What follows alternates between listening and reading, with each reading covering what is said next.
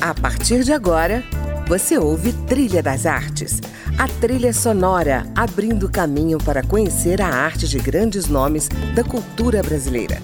Música, opinião e informação na Trilha das Artes, com André Amaro.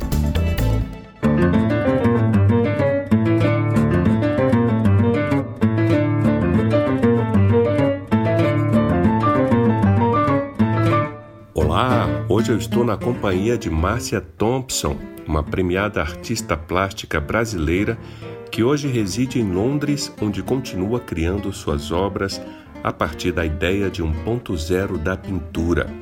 Formada em História na PUC e em Arte no Parque Lage, ambas no Rio, Márcia seguiu seu próprio caminho inspirada pelo concretismo brasileiro, sobretudo pela linguagem de Hélio Oiticica.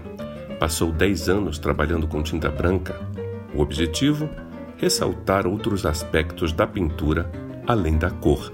Atualmente usa os mesmos ingredientes da pintura, tinta óleo com linho no meio. Ela aperta essas massas dentro de caixas transparentes e a matéria pinta as paredes. A tinta vem carregada de volume, podendo ser vista mesmo como escultura. Bem-vinda, Márcia, ao Trilha das Artes. Olá, André. Muito obrigada por me convidar para participar desse programa. Parabéns pelo projeto. E também gostei muito desse desafio de escolher as músicas e hum, eu pensei numa seleção com um tema, água, que eu acho ser bem importante nesse momento. Pois é, e eu adorei a seleção que você fez. Mas antes de ouvir a sua playlist, eu queria que você contasse um pouco da sua história como artista e qual caminho que você acabou trilhando para construir uma poética própria.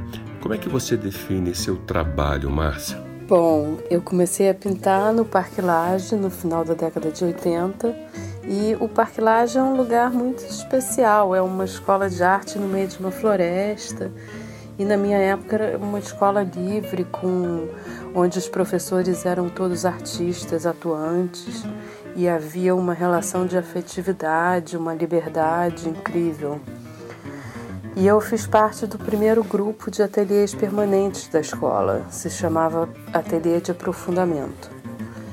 Foi logo depois da geração 80 e a pintura tinha um lugar muito forte nessa época.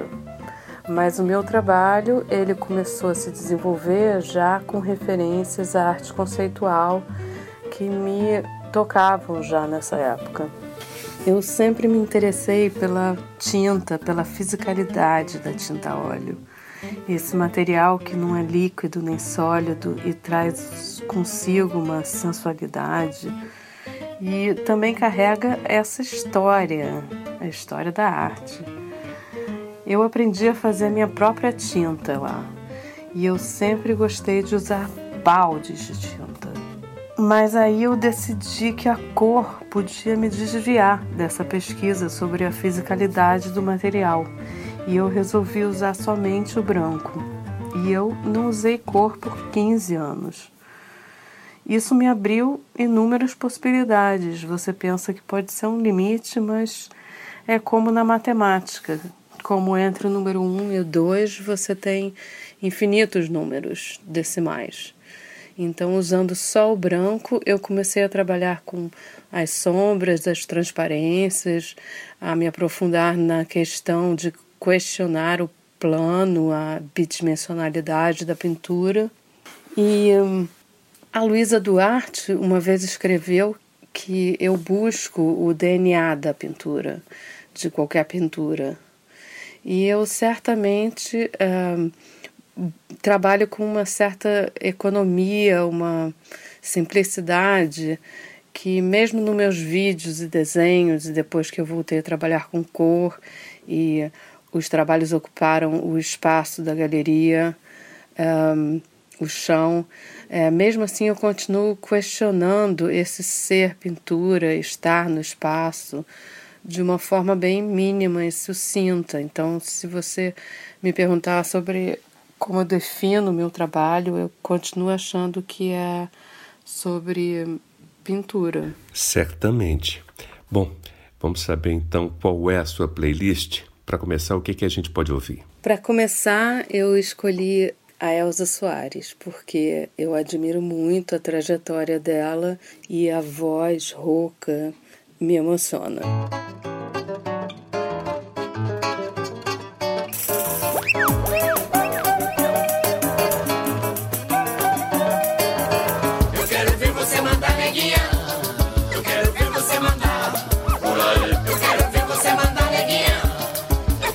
Listen,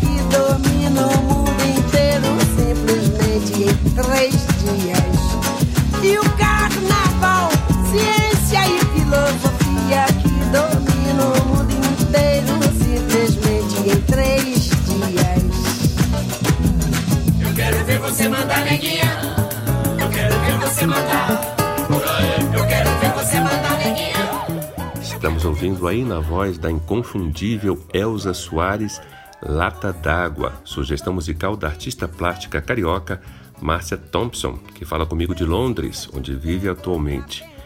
Márcia, você se diz alinhada ao concretismo brasileiro ao neoconcretismo, ou na linguagem de Oiticica, né? entre a cor-percepção e a cor-vivência. E na Inglaterra, onde você mora atualmente, quais são as suas inspirações ou referências principais? Pois é, eu, depois que eu me mudei para Londres, eu continuei a fazer os trabalhos brancos e transparentes, mas aí eu voltei a trabalhar com a cor. E eu adoro a cor e principalmente os vermelhos e amarelos. E eu percebi que a cor também é parte dessa gramática básica da pintura e que eu poderia voltar a usar ela como parte da minha pesquisa. Foi ótimo voltar a usar a cor e eu relaciono realmente essa experiência da cor monocromática, quase monocromática, com o trabalho neoconcreto brasileiro, principalmente o Elliot Sica, os relevos espaciais, os grandes núcleos, os bólides. E aqui em Londres, eu não sei se eu saberia dizer se eu tenho uma referência específica de trabalho. Eu gosto de vários trabalhos que eu vejo aqui, a gente vê tanta coisa em Londres, mas alguns trabalhos nem se relacionam diretamente ou visualmente com o meu trabalho. Mas eu tenho uma coisa que eu adoro estar aqui em Londres por causa do cosmopolitanismo. Isso é, me fez ficar aqui, eu acho, porque eu não tinha esse plano quando eu vim. E me influencia muito. Eu acho incrível como nós criamos laços aqui com outros imigrantes que vieram para Londres. Como é possível você se identificar com pessoas que vieram de lugares muito diferentes do seu só por estar aqui se adaptando a uma nova cultura? A gente cria uma cumplicidade, é, uma rede de ajuda. É, principalmente eu acho quando você tem filhos. Eu a minha filha, ela criou num playgroup, ela cresceu num, num playgroup Rastafari E o meu filho, ele tem uma madrinha moçambicana e os meus vizinhos atualmente são iranianos e uh, eu tive uma relação muito próxima com a família muçulmana algeriana, os meus vizinhos antigos.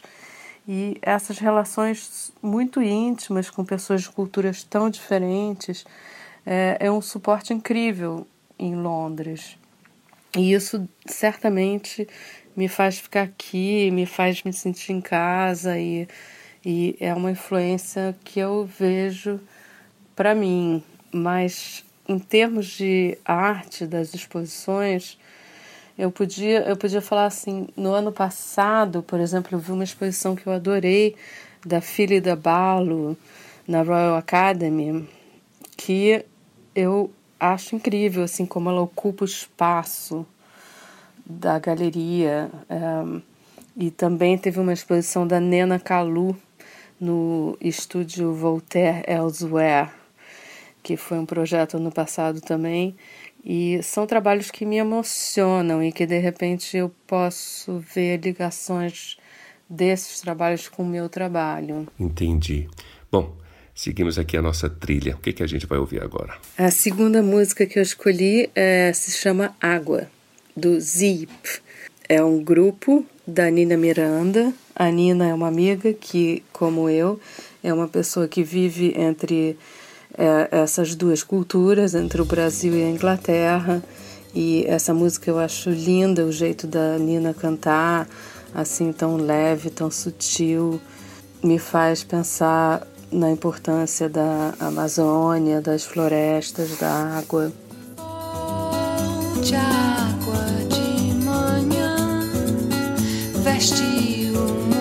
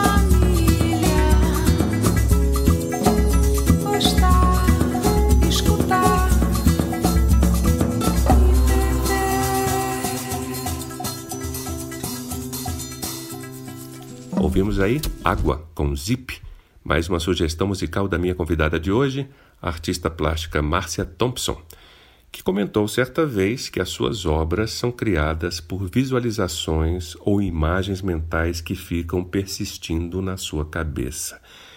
Pode comentar isso, Márcia? Sim, isso é verdade. Eu penso muito no trabalho antes de chegar a fazer algo fisicamente. E esse pensar e planejar não é exatamente fazer desenhos técnicos ou plantas arquitetônicas. Para mim, às vezes eu nem sei que eu já estou envolvida nesse próximo trabalho. É, é um processo que eu vou percebendo que algo vai se repetindo na minha rotina, como por exemplo, quando eu voltei a trabalhar com a cor, eu é, parava na rua, eu começava a perceber na rua algumas cores o tempo todo. É, às vezes eu até parava e tirava foto e eu percebia que eu estava sempre parando para olhar coisas que tinham é, laranja, um tom específico de laranja, digamos. E eu estava buscando esse tom específico de laranja. E entendendo que isso estava me chamando atenção é, e aumentando a minha vontade de fazer uma tinta daquele tom específico. E também quando eu ah, decidi colocar os volumes de tinta dentro de, de vidros em vez de caixas de acrílicos, eu passei é, um tempo é, olhando os vasos de vidro até nas lojas de flores, eu entrava nas lojas e não olhava para as flores, eu olhava para os vasos de vidro. E eu comecei a visitar a National Gallery e ficar horas na sala das pinturas de flores holandesas do século XVII e a ler sobre as naturezas mortas. Aí eu pensei que esses volumes de tinta dentro das caixas de acrílico eram como naturezas mortas eram como bólides de cor e os desenhos pendurados na parede com linhas eram como paisagens, porque tinham sempre o horizonte. Então, é assim, o que eu quero dizer é que a gente vai percebendo coisas sobre o trabalho e vai progredindo nesse pensamento e nas, é, nas novidades que, que acontecem por um processo que não acontece exatamente, pelo menos para mim, dentro do ateliê. Acontece nessas coisas que você vai percebendo e, e te interessando no dia a dia. Pois é. Bom, é, vamos seguir aqui a nossa trilha. Qual é a próxima canção que você trouxe para gente? A terceira música que eu escolhi é do Tettini, chama Burning Land. E o Bruno e Eliette, do Tetini, eles também estão aqui em Londres há tanto tempo ou mais, eu acho, do que eu. Eu adoro que eles se definem como tropical punk. Essa música deles fala dessa relação da natureza e do ser humano. É um tema tão urgente agora, né? O Burning Land, o refrão fala Burning Land, Burning Soul. Eu acho tão poderoso. E o clipe musical que eles gravaram eu acho lindo também porque a Eliette ela tá sozinha assim num círculo e ela toca com as mãos nuas o musgo, a terra. Então eu escolhi Burning Land, Tetini.